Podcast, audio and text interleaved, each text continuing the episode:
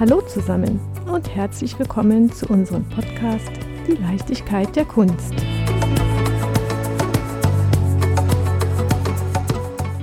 Liebe Rabea, du bist ganz angetan von der zeitgenössischen Kunst. Und jetzt hast du mich auf die Reise geschickt in die Vergangenheit. Ich bin nach Bamberg gefahren. Meine heutige Reise führt mich in den Süden Deutschlands genauer gesagt in das von der Regnitz umspülte, berühmte und wunderschöne alte Rathaus in Bamberg. Es entpuppt sich als entzückendes Schatzkästchen barocker Kostbarkeiten. An einem besonders prunkvoll gedeckten Tisch, ich sehe Duftgefäße, in einer anderen Vitrine sehe ich eine Terrine in Truthahnform und süße Figürchen als Tischdekoration dürfen wir Platz nehmen. Ich habe das Gefühl, als hätte ich eine Zeitreise in das kultivierte Leben des Barock unternommen. Mir gegenüber sitzt Dr. Eva Schur, wissenschaftliche Mitarbeiterin der Museen der Stadt Bamberg und Spezialistin für Porzellan und Fayence. Anlässlich des Jubiläums 25 Jahre Sammlung Ludwig in Bamberg findet hier im Alten Rathaus eine Sonderausstellung rund um diese wunderschöne Tischkultur des 18. Jahrhunderts statt. Eine Tradition, die scheinbar ein bisschen in Vergessenheit geraten ist. Wir möchten von der genussvollen Leidenschaft für edles Porzellan früherer Zeiten versus heutiges schnell und spülmaschinentauglich angesteckt werden und werfen einen Blick auf einen Teil der 25 Geschichten von Sitten und Gebräuchen im 18. Jahrhundert, die zum Jubiläum präsentiert werden. Liebe Eva, woher kommt deine Leidenschaft und deine Liebe für den schön gedeckten Tisch? Meine Leidenschaft für Porzellan ist tatsächlich hier in der Sammlung Ludwig erwacht, als ich ähm, als Volontärin meinen Berufsweg eingeschlagen habe. Und ähm, ja, seitdem geht es mir wie August dem Starken, dem großen Förderer des europäischen Porzellans, dem Gründer der Meißner Manufaktur, der ein Porzellansammler war und der gesagt hat, mit dem Porzellan ist es wie mit Orangen, wenn man einmal anfängt, kann man nicht mehr aufhören. also ähm, es lässt einen tatsächlich nicht mehr los und man ja, mag einfach die schönen Formen, die Farben, man mag es anfassen, man mag es in der Hand haben, man lässt es mal gegen das Licht äh, halten, um das Durchscheinen des Porzellans zu sehen. Es ist ein faszinierendes Material. Ich muss mich mit dir direkt am Anfang über dieses süße Affenorchester unterhalten, das hier in meinen Blick fällt. Was hat es denn damit auf sich? Die Affenkapelle war tatsächlich ein Verkaufsschlager der Meißner Manufaktur. Hm, sie wurde kurz nach der Mitte des 18. Jahrhunderts entworfen. Und äh, wir in Bamberg haben hier ein Orchester von 27 Affen die ganz unterschiedliche Musikinstrumente spielen und äh, singen und eben gemeinsam musizieren. Man kann es richtig hören, wie die Affen ihre, ähm, ihr Konzert geben. Und das war äh, Tischdekoration. Und zwar nicht beim, bei der Suppe oder beim Hauptgang, sondern beim Dessertgang, also dem wichtigsten äh, Teil des Abends wurde der Tisch erst wieder abgedeckt und dann neu eingedeckt und da kam dann auch der Tischschmuck in Form von solchen Figuren äh, drauf. Hatte man zu jedem Gang eine unterschiedliche Dekoration? Ähm, nein, bei den Suppen und Hauptgängen war die Dekoration natürlich einfach das Essen, aber da waren es die verschiedenen Schüsseln und Terrinen und Schalen und Kerzenleuchter, die man natürlich auch brauchte und ähm, erst beim Dessertgang hat man das leichter und verspielter angegangen und hat ähm, Figuren inszeniert, also wirkliche Landschaften auch aufgebaut oder Architekturen oder eben auch Affenorchester. Blieb die Gesellschaft während des Neuaufbaus am Tisch sitzen oder hatte man da Zeit, ein wenig sich die Beine zu vertreten? Ähm, da, muss, da, musste man sicher ähm, mal weg, weil es wurde tatsächlich der Tisch mit Tischdecke abgedeckt und wieder aufgedeckt. Aber nachdem diese Abendessen ja auch lang gedauert haben, mit ich weiß nicht wie viel Speisen, war sicher auch schön zwischendurch mal ein bisschen Lust wandeln zu gehen. Ich sehe hier an dieser Tafel, ihr habt das sehr, sehr raffiniert dargestellt. Ihr habt einen Auszug der Tafel dargestellt und die Spiegel so geschickt aufgebaut, dass man das Gefühl hätte, hier hätten 100 Menschen Platz nehmen können. Wie viele Leute saßen an dieser festlich gedeckten Tafel im Schnitt? Kann man das sagen? Das war sicher ganz unterschiedlich, wie heutzutage auch, ob man eine ähm, Erstkommunion feiert oder einen Geburtstag eines Fürsten oder gar einen Friedensschluss. Es gab Tischrisse, nennt man das, also Pläne, wo genau aufgezeichnet wurde, wo welcher Teller welche Schüssel zu stehen hatte und ähm, zum Beispiel 24 Gäste geladen waren. Oft war es auch so, dass das Herrscherpaar separat am Tisch saß oder der König ganz alleine speiste. Und es gab aber immer Emporen außenrum, wo äh, Schaulustige, geladene, adlige Schaulustige, äh, Schaulustige natürlich äh, zusehen durften. Sie haben nichts zu essen gekriegt, aber sie durften zuschauen und das war der Ehre genug. Wenn ich mir diese Affen so anschaue, ich bin ganz, ganz verliebt in die Affen. Ein bisschen muss ich schmunzeln. Sie wirken so unterschiedlich in ihrer Hierarchie. Ich kann hier sehen, dass äh, der eine Affe ein Klavier trägt und der andere sitzt noch auf dem Rücken drauf. Gibt es da irgendwie hierarchische Unterschiede? Kann man das sagen? Mm, höchstens die, dass es wie neben Orchester eben die erste Geige gibt und äh, die zweite Geige, aber jeder Affe ist tatsächlich ein Individuum, finde ich.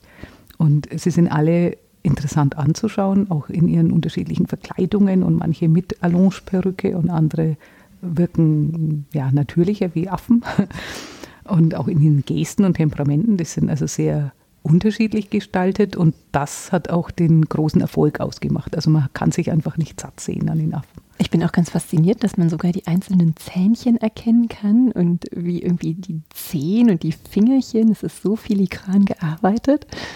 Es ist extrem filigran gearbeitet.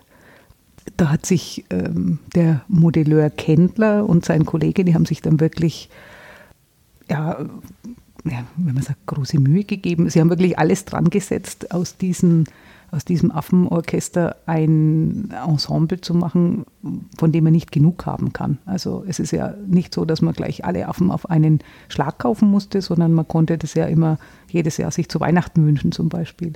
Und so stelle ich mir vor, dass es auch schon im 18. Jahrhundert gewesen ist. Kennt man eigentlich prominente Käufer, die sich sowas zu Weihnachten beispielsweise gewünscht haben?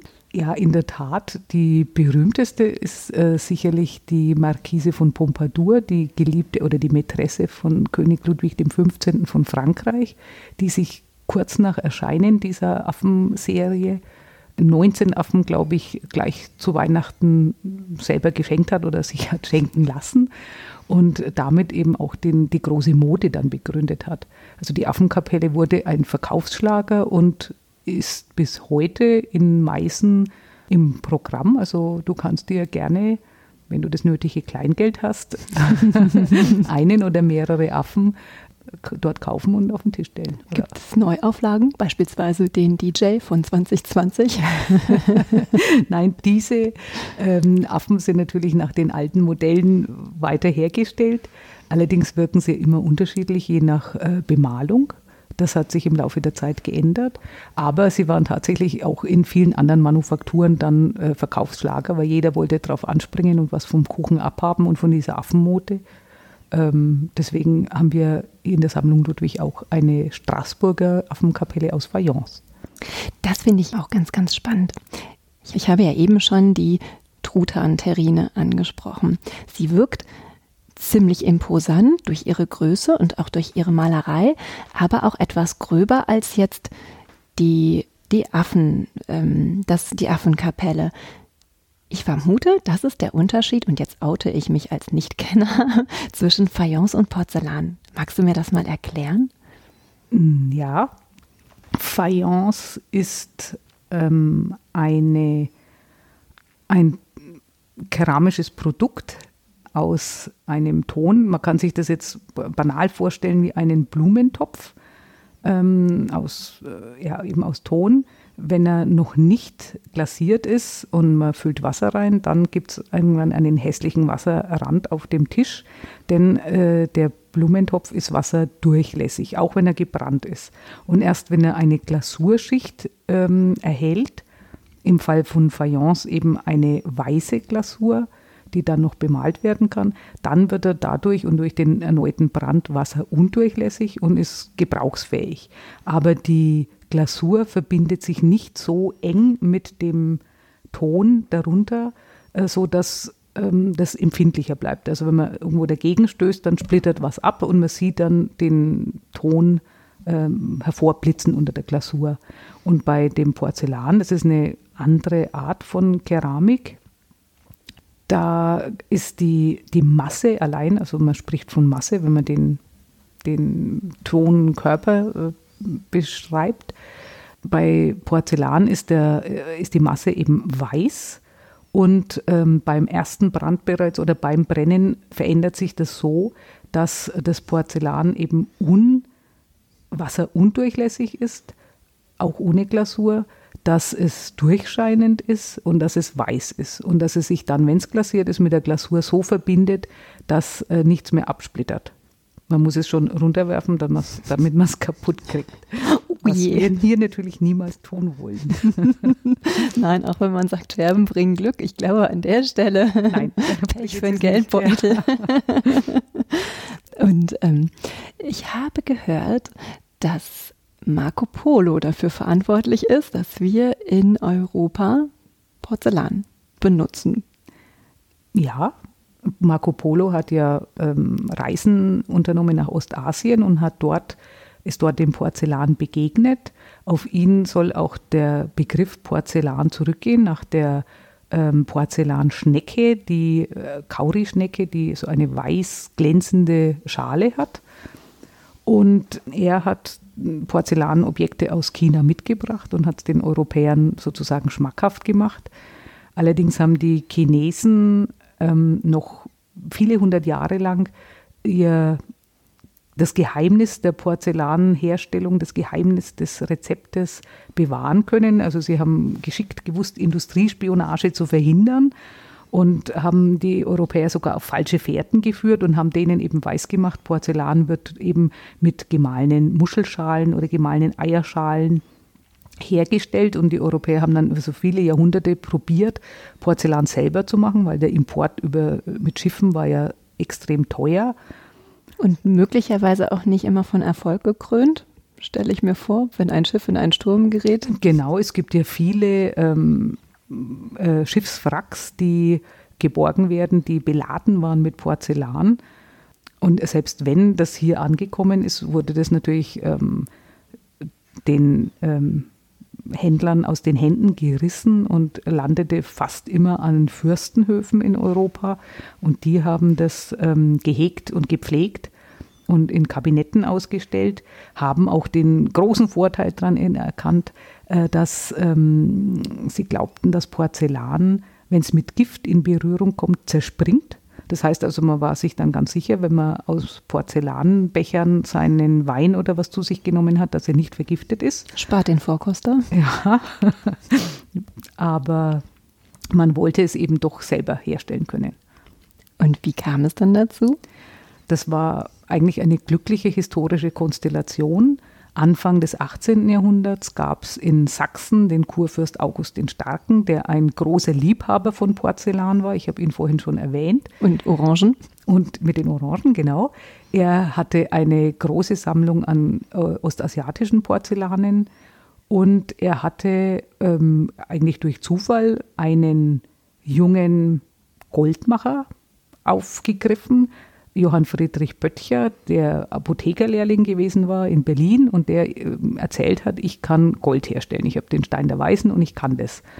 Und August der Starke hat ihn erst machen lassen und hat dann irgendwann aber kapiert, dass das mit dem Goldmachen nichts wird. Oje. Oje, ja. Was und drohte dann, dann der Strick?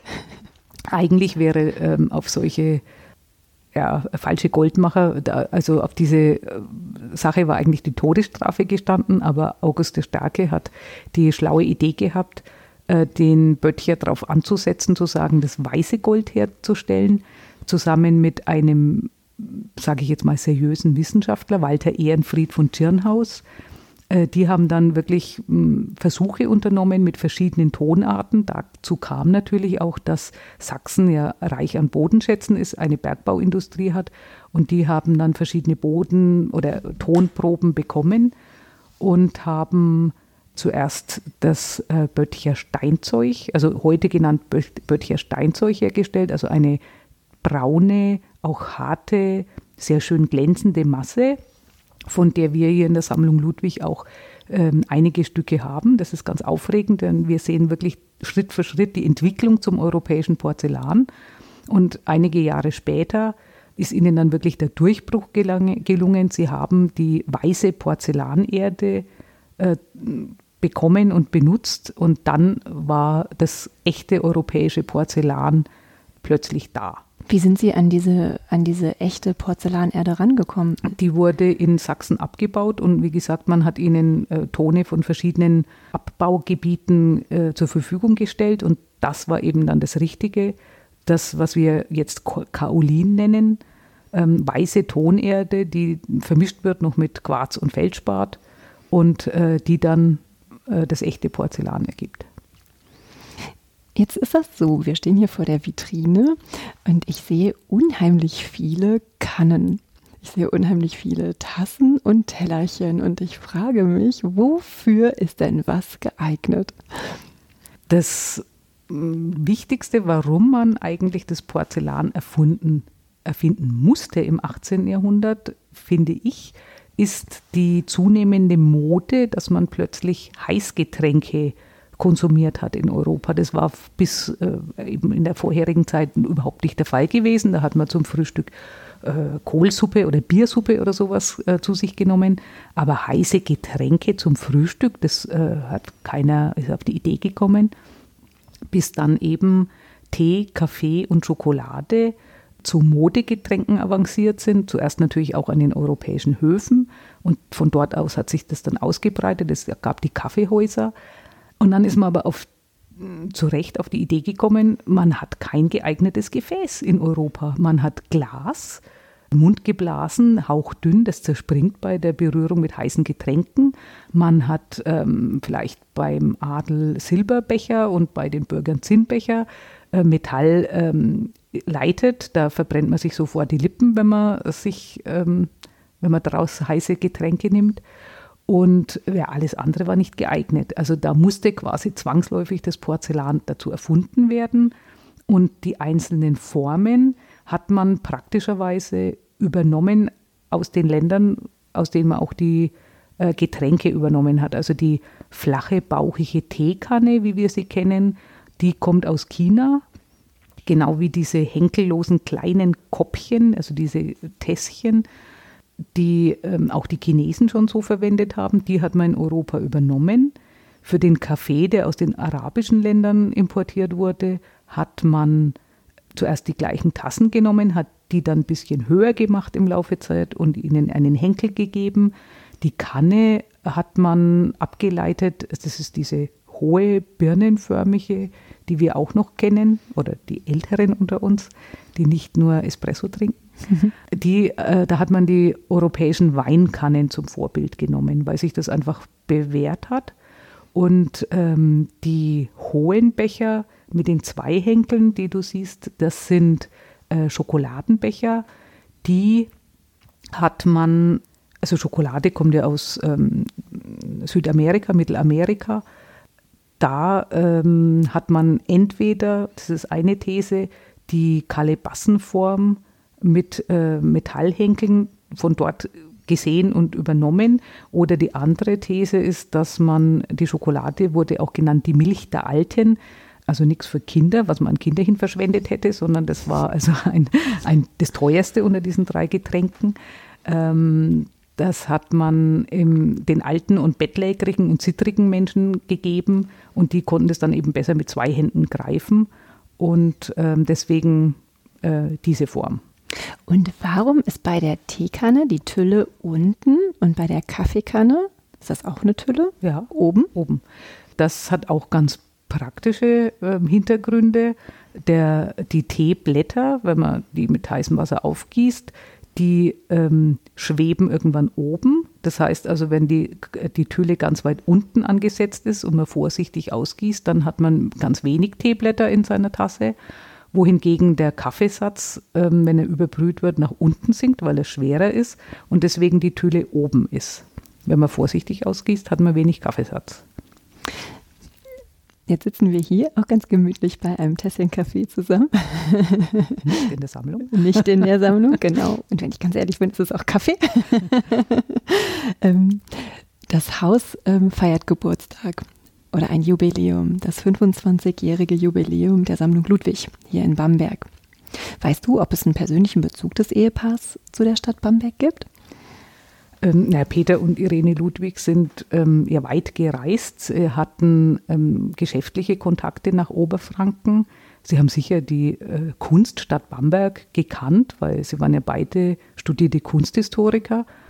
Und äh, sie haben äh, 1993 in Nürnberg im Germanischen Nationalmuseum eine große Ausstellung mit dem Titel Ludwigs Lust gehabt, wo ein, eine große Bandbreite ihrer Sammlung gezeigt wurde. Und da waren sie eben öfters in Franken und haben sich hier dann, ähm, haben das alte Rathaus in Bamberg gesehen und gesagt, hier muss eigentlich ein Museum rein und eigentlich ein Porzellanmuseum, denn Oberfranken ist eine wichtige Porzellanregion seit dem 19. Jahrhundert. Man muss jetzt schon fast sagen gewesen, weil das Porzellan, die Porzellanherstellung heutzutage ja, ja da niederliegt, muss man sagen, die industrielle. Könntest du dir erklären, woran das liegt? Ja, dass ähm, immer weniger Menschen Wert auf eine gepflegte Tischkultur legen vielleicht, dass immer weniger Menschen aber auch den Platz haben, ähm, ein Sonntagsgeschirr oder Festtagsgeschirr und ein Alltagsgeschirr und das alles für zwölf oder 24 Personen zu haben. Das liegt sicher daran und vielleicht auch an unserer unsäglichen Pappbecher-Coffee-to-go-Kultur, es wird benutzt und weggeworfen und es muss alles ganz billig sein. Also die Nachhaltigkeit ist einfach verloren gegangen und deswegen auch die Einfachheit. Also ich hätte jetzt wirklich Skrupel, dieses wunderschöne Porzellan in die Spülmaschine zu stellen und ja, da genügt es aber eigentlich, wenn man es klug auswählt, wenn du ähm, weißes Porzellan hast oder Porzellan mit unter, also mit Blaumalerei, das ist unter der Glasur, das ist so gut geschützt, das kannst du immer in die Spülmaschine tun. Wenn du Goldrand hast oder Golddekor, dann ist es schwierig. Ist das mit dem äh, blauen Muster, ist das das klassische Zwiebelmuster? Das Zwiebelmuster ist eines, ein Dekor, äh, die Malerei, wo ein Granatapfel nach chinesischem Vorbild in Europa kopiert wurde und die Europäer haben den Granatapfel vielleicht nicht gekannt und haben ihn dann als Zwiebel angeschaut und deswegen den Namen Zwiebelmuster gegeben. Das hat sich aber in der Tat ähm, im 18. Jahrhundert ist es entwickelt worden und das ist ein beliebtes Motiv bis jetzt geblieben. Das finde ich auch ganz spannend, wenn wir uns die ähm, älteren Werke, die älteren Stücke anschauen. Es ganz viele asiatische, sind ganz viele asiatische Motive ähm, auf den auf den einzelnen Keramiken zu sehen. Und je weiter wir voranschreiten, umso europäischer werden die Motive. Das stimmt. Vielleicht, weil man Porzellan eben so eng mit China verknüpft hat, aber es war einfach auch die China-Mode, ähm, die ja in der Architektur war, in den Inneneinrichtungen der Schlösser. Das war bis in die 30er Jahre des 18. Jahrhunderts die große Mode. Und irgendwann ist es dann wie jede Mode abgeflaut und man hat sich äh, nach Frankreich orientiert und hat deswegen ähm, so französische Liebespaare, die im Parklust wandeln auf den Porzellanen oder Jagdszenen oder ähm, exotische ähm, Handelsszenen oder irgendwas anderes genommen. Also auch im Porzellan hat sich der Geschmack und die Monden rasant gewandelt. Auch dieses schöne Geschirr, was wir hier sehen, ist es Klassizismus mit, dem, mit den ähm, rechteckigen Griffen, die goldenen, die zahlreichen goldenen Elemente, die wir sehen. Es wirkt viel voller gestaltet als die vorangegangenen. Ja, wir, also die Sammlung Ludwig in Bamberg umfasste das 18. Jahrhundert, also wirklich von der Erfindung des europäischen Porzellans bis zum Ende des Jahrhunderts, als der Geschmack sich weggewandelt hat von dem verspielten Rokoko-Formen hin zum strengen Klassizismus. Und in der Zeit ist das Porzellan schon so bekannt und fast alltäglich, dass man das, was man am Anfang so bewundert hat, nämlich das reine leuchtende Weiß, das wird dann schon wieder überdeckt mit Malerei, aber eben nicht mehr mit Figuren, sondern mit grafischen Elementen. Oder äh, man tut quasi schon wieder so, als sei Porzellan Marmor oder irgendwas anderes, weil man es einfach schon so gut beherrscht, dass es Alltag geworden ist. Wie sind die, die, wie ist die Mode heute? Wie wird Porzellan heute gestaltet? Ja, ganz unterschiedlich natürlich, wie damals auch für ganz unterschiedliche Geldbeutel. Also es gibt immer noch die in Bayreuth zum Beispiel eine Porzellanfabrik, die dickwandiges ähm, Hotelporzellan herstellt. Das ist weiß und praktisch und stapelbar. Es gibt natürlich auch äh, Künstlerporzellan für den gehobenen Geldbeutel. Ähm, Meißen ist auch immer bemüht, natürlich am Puls der Zeit zu bleiben. Es gibt jetzt ähm, Geschirre auch für zwei Personen zum Beispiel zum Sushi-Essen, also ganz der Mode entsprechend, wobei die Formen aber auch zum Teil aufs 18. Jahrhundert zurückgehen. Man kann sie ja uminterpretieren, man kann ja damit machen, was man will. Ich musste auch eben so schmunzeln. Ich habe Geschirr im Koffer entdeckt. Ich habe ein Single-Geschirr entdeckt und auch ein mehrteiliges Geschirr. Was hat es denn mit dem Koffer auf sich? Wir haben in der Sammlung Ludwig mehrere äh, Tee- oder Kaffeegeschirre im Koffer. Das sind sogenannte Reiseservice. Man konnte äh, ein, eine Standesperson, die ja doch öfters unterwegs war oder vielleicht vom äh, Hauptschloss ins Sommerschloss, ins Jagdschloss, ich weiß nicht wohin, gefahren ist oder zu besuchen, die haben ihr Geschirr mitgenommen und das wurde in eigens angefertigte Koffer, so maßangefertigt hineingesteckt, mit Samt ausgepolstert, das nichts zerbrechen kann, wenn nicht gerade die Kutsche umgefallen ist, sage ich jetzt mal. Also das war schon wirklich sehr Dann stabil. war das, glaube ich, auch das kleinste Problem. das war sehr stabil und ähm, schaut einfach auch noch toll aus, auch wenn es in dem Koffer aufbewahrt wird. Man kann ihn ja offen dann hinstellen und dann kann man so nebenbei zeigen, dass man wirklich am Puls der Zeit ist und das Statussymbol Porzellan besitzt. Das war ja nicht irgendwas im 18. Jahrhundert. Jetzt wurde Porzellan ja nicht nur entwickelt, um davon zu essen. Es sind ja auch sehr, sehr viele Figuren. Wir haben uns eben über die Affen unterhalten. Ich sehe auch ähm, Figuren, die wie kleine Geschichten erzählen. Ich habe das Gefühl, hier ist eine, das ist keine Figur, es ist eine Schale mit Deckel. Sie wirkt ein wenig, ich sage jetzt wirklich ganz unprofessionell durchlöchert. Ich kann mir nicht vorstellen, dass da drin mal Suppe aufbewahrt wurde. Ja, die ist noch viel raffinierter. Das war ja auch ein, ein Auftrag in Meißen für eine Prinzessin. Also wir sind, wir bewegen uns wirklich immer im Hochadel. Das kann man sich vorstellen wie eine Suppenterrine, ein bisschen kleiner. Und sie ist doppelwandig, also innen ist tatsächlich eine, eine geschlossene ähm, Wandung und außen ist es ganz filigran durchbrochen. Und dann hat sie oben ein Krönchen und an den Seiten Figürchen und also sehr aufwendig und noch bemalt. Und das Ganze war, also wirkt sehr opulent, war dazu gedacht, dass man darin Stickfädchen aufbewahrt. Also das heißt auch im, im Sächsischen das Drüselkästchen für aufgedröselte Wollfäden oder Fäden, die man eben dann zur Handarbeitszwecken äh, verwendet hat. Also die Dame von Stand musste ja auch Handarbeiten, das war ja schicklich für eine Frau, aber sie hat wenigstens schöne Utensilien um sich herum gehabt. Apropos Dame von Stand, wenn ich jetzt die Dame, die mir gegenüber sitzt, fragt, was ist dein Lieblingskunstwerk hier im, oder dein Lieblingsstück hier im Haus? Welches würdest du beschreiben? Abgesehen davon, dass ich natürlich viele Lieblingsstücke habe, ganz selbstverständlich, finde ich besonders spannend ähm, Figuren, die Geschichten erzählen. Also jetzt hier gleich über dem Drüselkästchen in der Vitrine steht eine Gruppe, wo eine, eine Dame auf ihrem Bett ähm, halb sitzt, halb liegt und eine Tasse Schokolade in der Hand balanciert. Ich also sehe, ein hoher sie, Becher. Genau, ein hoher Becher. Sie frühstückt gerade, in der anderen Hand hat sie ein Bamberger Hörnchen, auch eine Spezialität. Neben ihr steht ein Tischchen mit einem Tablett, ganz klein und schön modelliert, mit nochmal einer äh, Zuckerdose und noch einer Kanne. Und ihr Ehemann, der standesgemäß in seinem eigenen Appartement natürlich wohnt, besucht sie in der Früh, angetan mit Morgenmantel und ähm, Morgen und, und Kappe und plaudert mit ihr, ist jetzt aber irgendwie irritiert, weil ihr Schoßhündchen bellt und bellt und nicht aufhören will zu bellen. Er sitzt, äh, kriecht fast unter das Bett und im nächsten Moment wird er aufstehen, der Mann, und rumgehen und schauen, warum der Hund so bellt. Und was entdeckt er unter dem Bett? Den Liebhaber der Frau, der sich gerade noch hineingeflüchtet hat in, diese, ähm, in dieses Versteck und man sieht eben wirklich auch die Anzüglichkeit der Szene. Er hat seine Hose unter den Arm geklemmt, hat die Pantoffeln in der anderen Hand. Sein Hemdkragen ist weit offen. Also die Szene könnte nicht deutlicher sein.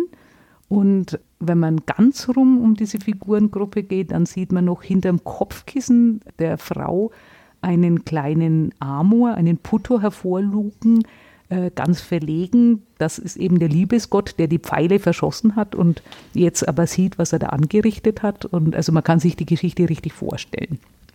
Und das waren die berühmten Kriniolinengruppen von äh, Johann Joachim Kendler, von dem großen Modelleur, der ähm, eine Wahnsinnsfantasie hatte und ganz viele solche Figurengruppen gemacht hat, wo mit wenigen Figuren ganze Geschichten erzählt werden und auch eben Kulturgeschichte des 18. Jahrhunderts, des Adels zumindest. Also wir sind hier und feiern 25 Jahre Sammlung Ludwig in Bamberg. Das Ehepaar Ludwig ist bekannt für seine umfassende Kunstsammlung. Kannst du uns was speziell zu der Sammlung erzählen, zu der, speziell zu der ähm, Sammlung des Porzellan und der Fayence? Bamberg gehört mit der Sammlung Ludwig Porzellan und Fayence in die Familie der Ludwigsmuseen. Wir haben hier dieses Spezialgebiet, eines, also die haben ja hm, Kunst gesammelt von Altamerika über Antike bis zur Gegenwartskunst. Unter anderem schon als junge Menschen, schon als Studierende haben sie Fayence und Porzellan gesammelt, hatten auch im Elternhaus schon Kontakt natürlich mit solchen Kunstwerken gehabt. Und es war immer eines der Lieblingsthemen von Irene Ludwig. Das weiß ich, weil sie oft bei uns zu Besuch war. Sie kannte jedes Objekt wirklich gut und äh, konnte auch zu vielen Geschichten erzählen. Das war eines ihrer bevorzugten Sammelgebiete. Und sie haben eben Meißner Porzellan schwerpunktmäßig gesammelt, und zwar fast ausschließlich aus dem 18. Jahrhundert. Und können damit, oder das kann die Sammlung in Bamberg, die Entwicklung des europäischen Porzellans in dieser relativ kurzen Zeit von den tastenden Anfängen hin zur Perfektion, das können wir sehr gut schildern und zeigen. Und als zweiten Schwerpunkt haben wir Fayence, und zwar auch da haben sie sich ähm, konzentriert auf eine der besten Manufakturen, die es gab, nämlich auf die Straßburger Manufaktur Hanong, von der wir absolute Spitzenwerke haben, nämlich viele Schaugerichte, äh, die schon erwähnte Terrine in Truthahnform, also Dinge, die einfach augentäuschend wirkten und die gut den Zeitgeist des 18. Jahrhunderts widerspiegeln. Jetzt ähm, ist es so, ihr feiert 25 Jahre. Das Porzellan gehört doch zu der Dauerausstellung in dem Haus. Ich sehe, dass ihr viele Bereiche durch ähm, türkise Hervorhebungen wie Art Platten dargestellt habt. Ist das das 25-jährige Geschenk? Das genau. Wir haben uns überlegt, dass wir das Porzellan unter einem neuen Blickwinkel zeigen wollen, nämlich wie hat man das Porzellan oder Porzellan und Fayence im 18. Jahrhundert verwendet oder welche Themen waren wichtig. Da geht es dann um Alltagsgeschichten, zum Beispiel Salzen oder Zuckern oder Rauchen oder Schnupftabak oder auch Sport, Reisegepäck, alles Mögliche, was ähm, die Menschen damals auch umgetrieben hat und wofür sie Porzellan oder Fayence benutzt haben. Und da haben wir Objekte ausgewählt, die in unserer Dauerausstellung sind oder die eben im Depot sonst sind und jetzt gezeigt werden, weil sie eben auch toll sind und zum Teil noch nie in der Öffentlichkeit zu sehen waren. Und dazu erzählen wir eben Geschichten, die, ja, wo ich dachte, dass sie die Menschen heutzutage auch interessiert. Zum Beispiel, wie war das eigentlich mit Sport im 18. Jahrhundert? Oder wie war das mit Sachen, die man jetzt nicht mehr genau oder nicht mehr kennt oder vergessen hat. Trinkspiele zum Beispiel oder wie war es mit Hygiene im 18. Jahrhundert? Oh, da erzähl doch mal was zu. Das ist ja in Zeiten von Corona sehr spannend. ja, also es ist ja allgemein, wird bei jeder Schlossführung erzählt, dass die Menschen sich nicht gewaschen haben, sondern nur parfümiert, um die schlechten Gerüche zu übertünchen. Sie waren deswegen aber nicht unsauber. Also die haben sich wirklich mit sauberen Tüchern äh, abgewischt, abge, abfrottiert äh, haben aber in der Tat gedacht, dass Wasser ähm, die Haut schädigt und dass Wasser äh, die Keime erst in den Körper überhaupt hineintransportiert. Äh, nur zum Händewaschen, da war Wasser wirklich benutzt. Also das, was wir jetzt heute auch wieder äh, neu gelernt haben, wie wichtig das Händewaschen ist. Das war vor allem wichtig, wenn man gemeinsam am Tisch saß und vor allem auch noch in Zeiten, als man gemeinsam aus einer Schüssel gegessen hat mit den Händen. Daher kommt das. Eine ein anderer Aspekt der Hygiene war natürlich auch immer das Pipi machen, sage ich jetzt mal. Mhm. ähm, äh, in Zeiten, als es keine äh, Klosetts gab, noch weniger mit Wasserspülung, ist es ja bekannt, dass in den Schlössern von Versailles ist es so bekannt, die Menschen sich irgendwo in eine Ecke verdrückt haben. Wir haben hier einen ganz interessanten, ein Gefäß, was aussieht wie eine Sauciere. Das heißt aber in der Fachsprache ein Bourdalou.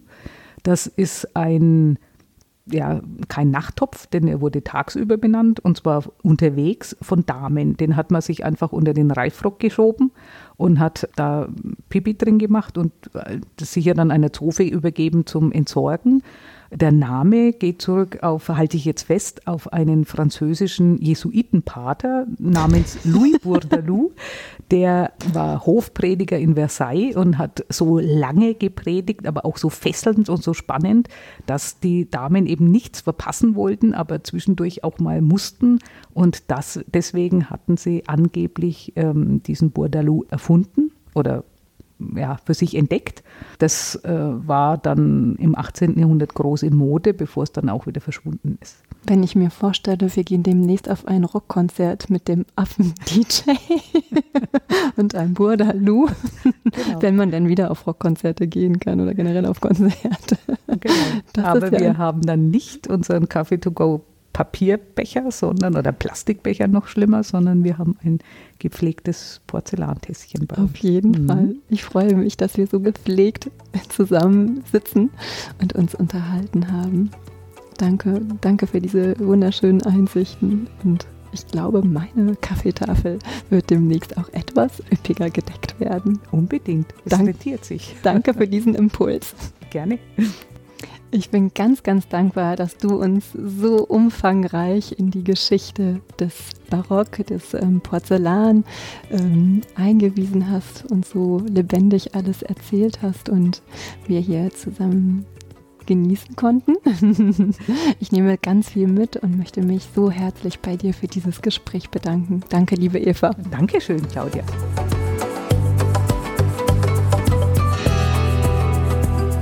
Uns gerne Fragen, Anmerkungen und Feedback an info at die Leichtigkeit der Kunst.de.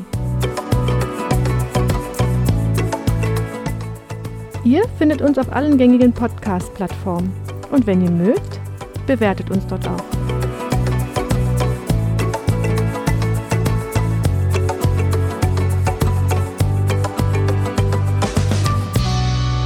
Sie hörten eine Produktion des Podcaststudio.nrw.